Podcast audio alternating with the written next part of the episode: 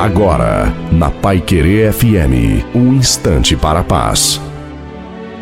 Olá, graça e paz da parte do Senhor Jesus Cristo. Eu sou o pastor Antônio Silva e o texto sagrado diz que mil cairão ao seu lado e dez mil à sua direita. Bem, são onze mil pessoas caindo e a pessoa que acredita em Deus não sendo atingido.